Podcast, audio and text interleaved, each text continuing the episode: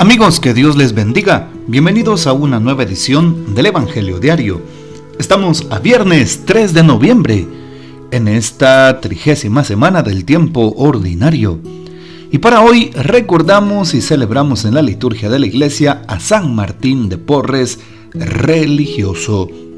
También recordemos que hoy 3 de noviembre estamos en el primer viernes del mes por lo tanto, hoy es un día ofrecido al Sagrado Corazón de Jesús. Digamos, Sagrado Corazón de Jesús, en vos confío.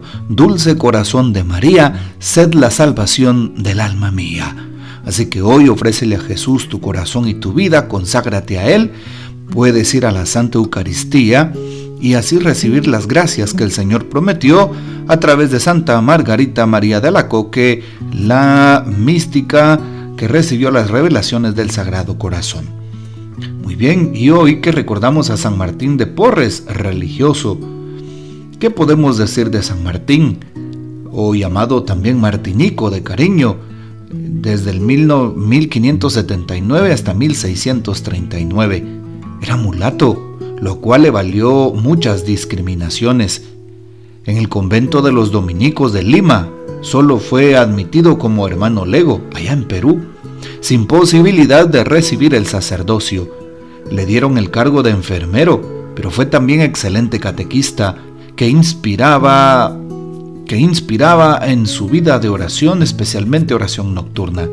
Su santidad se manifestó a través del amor que mostró por los demás y la gran pureza de vida. Así es, San Martín tenía un don para la amabilidad, un don para el servicio, un don de disponibilidad. Qué interesante porque San Martín siempre ponía por delante de todo la voluntad del Señor. Fue contemporáneo de Santa Rosa de Lima y al igual que a esta gran santa mujer recibieron la confirmación de manos de aquel famoso arzobispo, el primero en América Latina, especialmente allá en Lima, Perú. También hoy recordamos cómo San Martín eh, es llamado Fray Escoba, pues siempre se mantenía limpiando el convento, era portero, empezó haciendo este trabajo ahí en el convento y dijeron, no, le vamos a dar el trabajo de portero porque así no soporta mucho tiempo y desiste de querer ser un hermano lego. Pero lo hizo tan bien que sorprendió a todos sus compañeros y posteriormente pues le fueron dando otros encargos. Le gustaba dejar todo limpio y muchos de sus hermanos, sobre todo en la cocina, pues protestaban por esa infestación de ratas que existían, pero no sabían que Fray Martín de Porres, Fray Escoba, hablaba con las ratas durante la noche, dándoles de comer y todas seguían su voz de tal manera que cuando les invitaba a que salieran, cada una en fila, pues salía a la voz de aquel gran santo varón de Dios. Bueno, y así podemos seguir contando tantas anécdotas de San Martín de Porres, el santo también de la humildad. Pidamos pues su poderosa intercesión. Para hoy tomamos el texto bíblico del Evangelio según San Lucas, capítulo 14, versículos del 1 al 6. Un sábado Jesús fue a comer en casa de uno de los jefes de los fariseos y estos estaban espiándolo.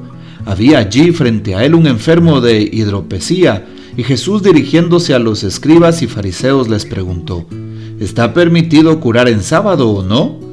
Ellos se quedaron callados. Entonces Jesús tocó con la mano al enfermo, lo curó y le dijo que se fuera.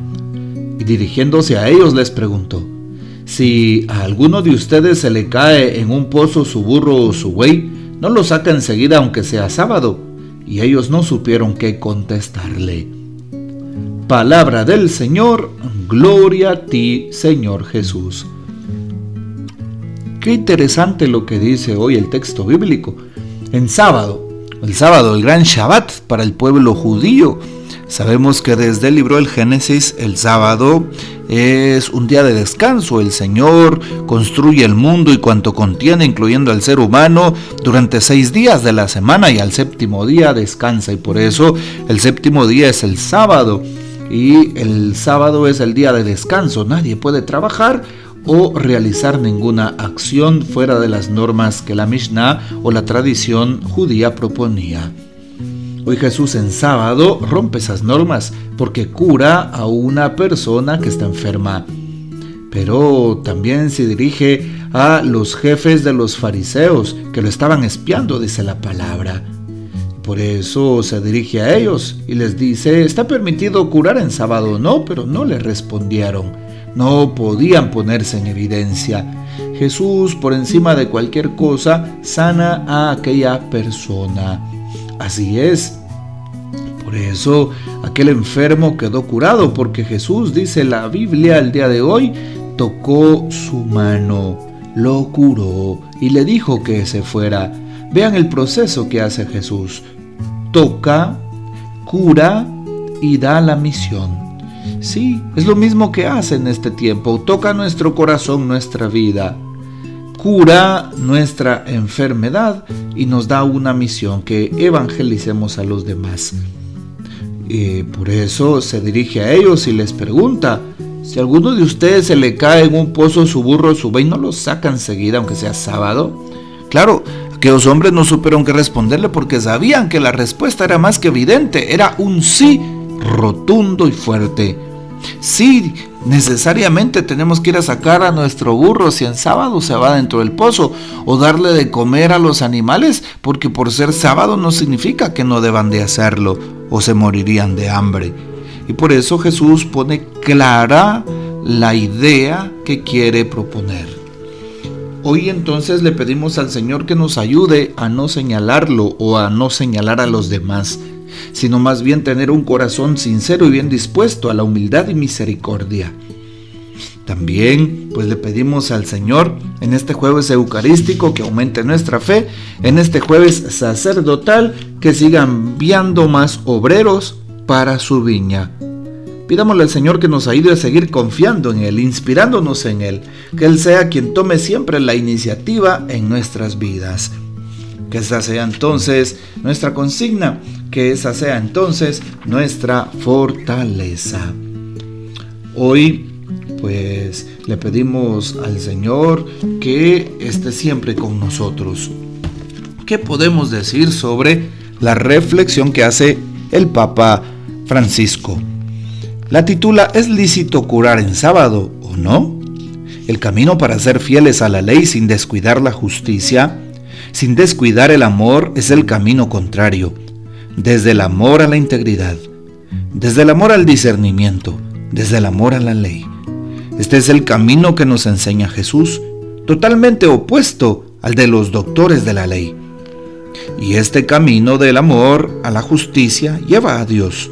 En cambio, el otro camino, el de estar apegados únicamente a la ley, a la letra de la ley, lleva al cierre, lleva al egoísmo. El camino que va desde el amor al conocimiento y al discernimiento, al cumplimiento pleno, conduce a la santidad, a la salvación, al encuentro con Jesús, mientras que este otro camino lleva al egoísmo, a la soberbia de sentirse justos, a esta santidad entre comillas de las apariencias. ¿No?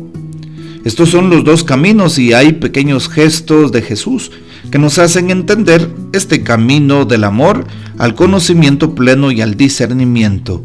Jesús nos lleva de la mano y nos sana, decía el Papa Francisco en su homilía dentro de la Casa Santa Marta el 31 de octubre del año 2014. Pidamos pues esa maravillosa intercesión de San Juan Pablo II, justamente el Papa grande, el Papa de la Paz, mensajero en todos los países del mundo. Que el Señor nos bendiga, que María Santísima nos guarde y que gocemos de la fiel custodia de San José. Y la bendición de Dios Todopoderoso, Padre, Hijo y Espíritu Santo, descienda sobre ustedes y permanezca para siempre. Amén. Comparte este audio y hasta mañana.